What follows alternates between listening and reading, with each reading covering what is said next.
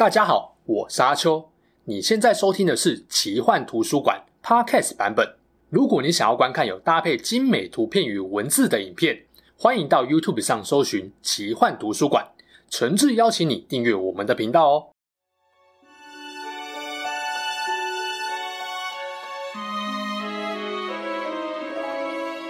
Hello，大家好，我是阿秋，来聊聊神秘奇幻的主题故事，有关古今中外的人类历史。如果提到哪一种冷兵器是你最喜爱的，我相信不用特别统计，日本武士刀肯定名列排行榜中的前几名。毕竟，连美剧《阴尸路》里的某位主角都用日本刀当做自己的招牌，可见象征武士灵魂的日本刀早已深入人心，深受东西两邦的喜爱。日本史上被奉为至宝的名刀数量还不少，例如说比较有名的天下五剑。童子千安纲、鬼丸国纲、三日月宗近、大典太光寺与素出丸藤寺，以及不在其中也赫赫有名的菊一文字泽中、五郎入道正中、千子村正、长生明武彻与背前长传长光等等，可以说琳琅满目，每一种都有独特的魅力。而刚刚讲的刀里面有一把特别与众不同，它就是妖刀村正，被认为是带有诅咒的不祥之刀。据说，只要一碰到这把妖刀，就会受到诅咒，心灵被邪恶、憎恨与残暴嗜血等负能量给填满。作为杀伤力极高的代价，妖刀持有者的心智会随着持刀的时间越长而渐渐被吞噬。而村正就是所有妖刀里面最有名、最强大也最令人害怕的。那么，为什么村正会被视为妖刀呢？这把诅咒之刀的背后究竟隐藏了什么秘密？又。村正曾经给哪些人带来不幸，使他成为最令人恐惧的邪恶兵器呢？就让阿秋我来跟大家聊聊妖刀村正的故事吧。许多奇幻故事与二次元作品很喜欢置入诅咒的元素，因为它能够带来冲突、悔恨以及各种意想不到的悲剧发展。而这类的剧情安排，往往能够给人留下深刻的印象与惆怅省思。以妖刀村正来说，他的强大力量毋庸置疑，但觊觎他的人很容易有意无意忽略妖刀的可怕之处，或是高估自己驾驭邪恶的能力，就跟吸毒一样，以为自己的意志够坚定，碰一点点不会掉落去，结果常常是哭着后悔当初高估自己，最后身心灵都被强大的副作用给侵蚀了。根据设定，心智不够坚定，力量不够强大的人是无法跟他和平共处的。否则，在斩杀敌人之前，自己就会先被妖刀给利用与控制，逐渐堕落为魔。最终，持刀人的精神与肉体都会被妖刀吸收殆尽。而持刀人死后呢，妖刀会寻找或等待下一任的宿主。反过来说，如果持刀人的力量强大，能够征服并控制妖刀，就能够成为不可一世的强者。但这种成功的例子可以说是寥寥无几。聊完妖刀的诅咒设定，该来讲一下村正的由来。不过在讲由来之前，先帮大家澄清一个美丽的误会，那就是村正不是一把刀。事实上，村正是众多日本刀里面的一个品牌名称。虽然这样讲好像会让名刀变得有点 low，但直白来说，村正指的是村正牌的武器。另外，村正也不只是日本刀的品牌名称，制作村正牌的锻刀工匠也叫做村正。也就是说，它是品牌的名称，同时也是所有制造这个牌子的铸刀师名号啦。村正的别名是千子村正，是室町幕府中期到江户幕府初期伊势国商名郡很有名的一个锻刀工匠集团。十六、十七世纪这一百多年期间，这里前后出现过三代村正，而每一代村正又至少有三四个刀匠，会在刀身刻上村正作为刀名。如果要说哪一代村正最有名，大概就是初代村正了。近期如果有看《鬼灭之刃》的人，应该就很好联想了。通过试炼成为鬼杀队剑士的人，都会被赐予一把日轮刀，对吧？刚刚讲的就跟《鬼灭》的日轮刀概念很像，并不是某个人独有，而是所有鬼杀队剑士都持有的刀子品牌。而且日轮刀也不是单一师傅制造的，是炼刀师之村里面。好几位名字带钢或带铁刺的工匠的杰作。是的，村正刀跟其他品牌的日本刀几乎都是这样。对了，我们常说的妖刀村正，其实根本不止一把，而是很多把。不过当然啦、在村正刀出产的一百多年间，也总会有几把比较有名的就是了。解开对日本刀名称的常见误会后，真的要来讲一下村正牌日本刀的由来了。这就要追溯到初代村正的故事。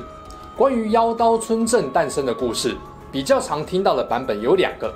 我这边拿比较有名的版本来跟大家讲，这个故事是出自一九二九年《讲谈全集》里面第六卷短篇之一的《受难的村正》。顺带一提，日本文化中的讲谈重视的是故事的趣味性，而不是真实性，所以故事情节大家就别太认真了。在日本，武士刀有五个影响后世深远的铸刀流派，就是画面上的这五个。故事的重点在相州传。是日本以前相模国一带最有名的铸刀工坊。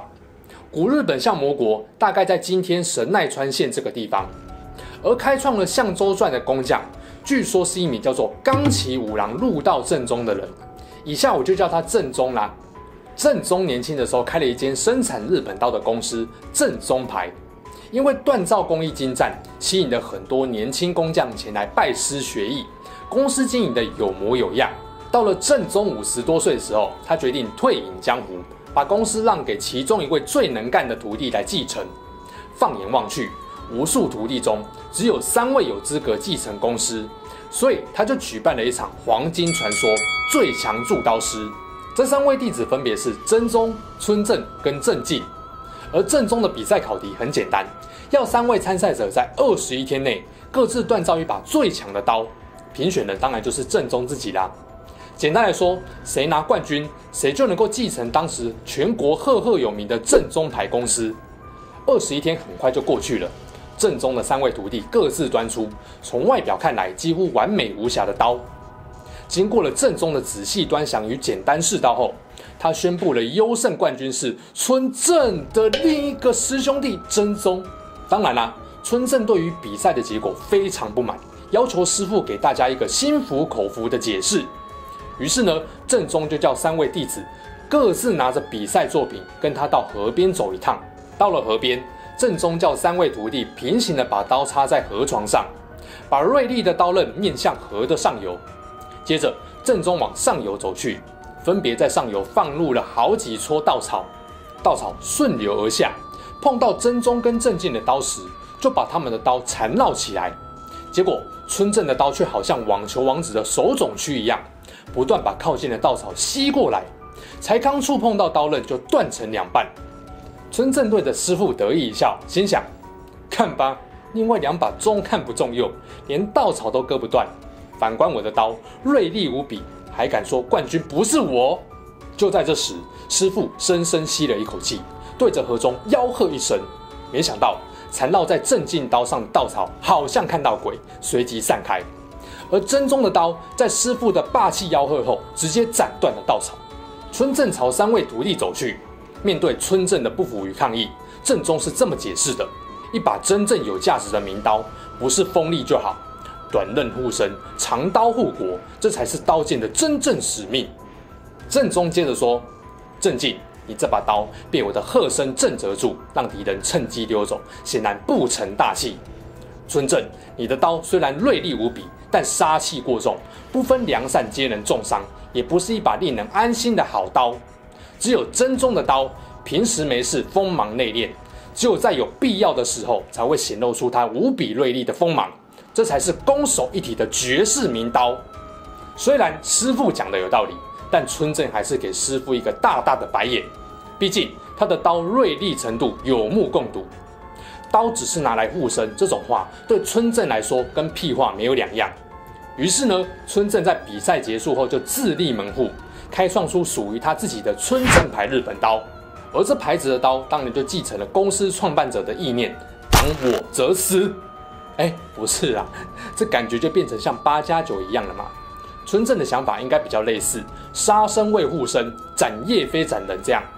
不管怎么样，村正牌的刀因为锋利过头，不分敌我，伤人无数，所以渐渐变成令人畏惧的狂刀了。听完受难的村正故事后，大家可能会想说，这牌子的刀顶多就是暴力之气比较重，安全性比较低而已，跟诅咒什么的还沾不上边吧。其实啊，村正牌的刀要真正被大家认定是妖刀，是受到了日本战国终结者德川家康的影响，而这就要从家康的阿公说起了。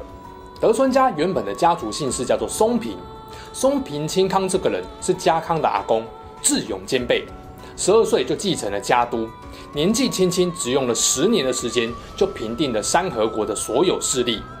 按照清康的才能，要让松平家成为日本一方的强权指日可待。可惜就在一五三五年，正准备进攻织田信秀的守山城时，发生了一场谁也想不到的悲剧。织田信秀一方对松平军队放出假消息，说旗下的大将阿部定吉已经跟织田家勾结，随时会背叛冲平清康。虽然清康本人相信阿布定吉的清白，但军中有不少人充满疑虑恐惧，一时谣言四起。阿布定吉担心自己会在舆论的影响下被冤枉定罪，所以就跟儿子阿布米七郎说：“如果我不幸被迫切腹谢罪。”你要马上跟主公说明真相，别让家族蒙受了不实的冤屈。阿布弥七郎认为，老爸是在预告他即将死在主公手上。几天后，松平军营里的战马不知道什么原因突然压起来，失控狂叫。阿部弥七郎以为这是老爸被杀的征兆，突然间失去理智，拔出佩刀，直接冲向主公营帐，对着松平清康的背影冲过去，一刀就从右肩砍到了左腹。年仅二十五岁的少年英雄就这样归西了。这件事在日本史上叫做守山崩。阿部弥七郎当时斩杀松平清康的刀，据说就是由名将千子村正锻造的。当然啦，弥七郎的老爸阿布定吉根本就没被杀，这完全是一场乌龙悲剧。所以有人就认为，阿布弥七郎当时会突然发狂，是因为村正这把妖刀控制了他。清康死后，家道中落。他的儿子松平广忠，也就是德川家康的老爸，也没有让家族再次强大，还跟清康一样，二十四岁年纪轻轻就死了。关于广忠的死，有好几种说法。一个比较有名的说法是，他是被家臣岩松八迷暗杀的。而岩松八迷刺杀松平广忠的刀，不用说，你们也知道了吧？有没有开始觉得毛起来了啊？虽然阿公跟老爸的死都跟村镇有关。但也许真的只是巧合，一直到不幸的事情也降临在德川家康的身上。德川家康小时候曾经在织田家做过人质，长大后跟织田信长算是好友兼盟友。不过到了一五七九年，家康的长子松平信康因为被岳父织田信长怀疑跟武田家有勾结，被命切腹自杀。结果后来德川家康得知，担任儿子切腹时，借错的那把斩首刀就是四周村正后，差点没有昏倒。一六零零年，美浓国爆发关原合战，虽然这场战役短短一天就分出胜负，德川家康大胜利，但令家康不安的是，作战的过程中，他不幸被村正牌长枪弄伤了手指，勾起了他小时候被村正刀割伤手指的哭哭回忆。种种迹象让家康不得不怀疑，整个家族都被村正牌的日本刀给诅咒了。因此，当家康终结战国乱世后，就向全国人民宣布禁止锻造跟使用村正牌日本刀。而诅咒德川家的不祥之刀传说也开始在民间流传，深植人心。俗话说：“上有政策，下有对策。”不少武士因为不舍得好用的村正刀，选择偷偷藏起来。例如说，被誉为日本第一勇士的真田信村，就特别看重村正刀，还以打倒幕府的念头秘密收藏。也有直接把刀名改成正宗或正红，或是干脆把刀名抹去继续使用的。老实说，在旁人看来，这不过就是一连串不幸的巧合。毕竟当时村正牌的刀有口皆碑，不仅潮，还很好用，用的人这么多，出意外的机会难免也比较高嘛。到了十九世纪，因为对国际情势的判断还有政策的处理失当，德川幕府的民调声望就好像寒流来袭的温度，直线下滑。于是呢，民间渐渐出现推翻幕府统治的声音，希望德川家把国家政权交出来，把政权还给天皇。来自全国各地的倒幕运动志士，为了伸张他们反德川政权的决心，刻意把村正牌武士刀买好买满，摆明跟幕府作对。而不管是正牌的还是仿造的，当时参与倒幕运动的武士都纷纷佩戴村正刀，村正牌一时被热烈抢购到大缺货。从理性的角度来看，这当然是一种迷信，人们只是幻想村正刀砍德川家的人会有额外的 buff 跟伤害，感觉拿起这把刀。自己就成为德川家的克星，能够在战斗中无往不利。甚至为了强化这种心理作用，有心人士还把被诅咒的妖刀传说加以渲染扩大。结果就是江户时代后期，跟妖刀村正有关的诅咒故事不断出现。不止中下阶层的武士相信，就连不少领导幕末维新的英豪，像是坂本龙马跟西乡隆盛，据说也有收藏，或是直接以村正刀护身的。这边也另外举几个跟村正有关的民间怪谈。根据《半日闲话》记载，一位名叫松平外记的武士，在得到村正后突然发狂，手刃朋友后又随即自尽。另一个作品《耳囊》则提到，一位刀剑商人意外获得一把村正，就在他把刀名改成正宗之后，却不知道为什么突然斩杀了妻子。还有福井县的传说。讲的是一位小偷把某户人家代代相传的村镇偷走，结果不小心被锐利的刀锋斩断了手腕。或许这也是《海贼王》中索隆会用手背去试刀的原因由来。说实话，妖刀村正这种诅咒之刀的设定，我自己还蛮喜欢的。而且啊，你从各种 ACG 作品中都有妖刀村正的存在，就知道它的名气真的有够大。如果要说我特别喜欢或印象比较深的，大概就是鬼眼狂刀跟魔界转生了。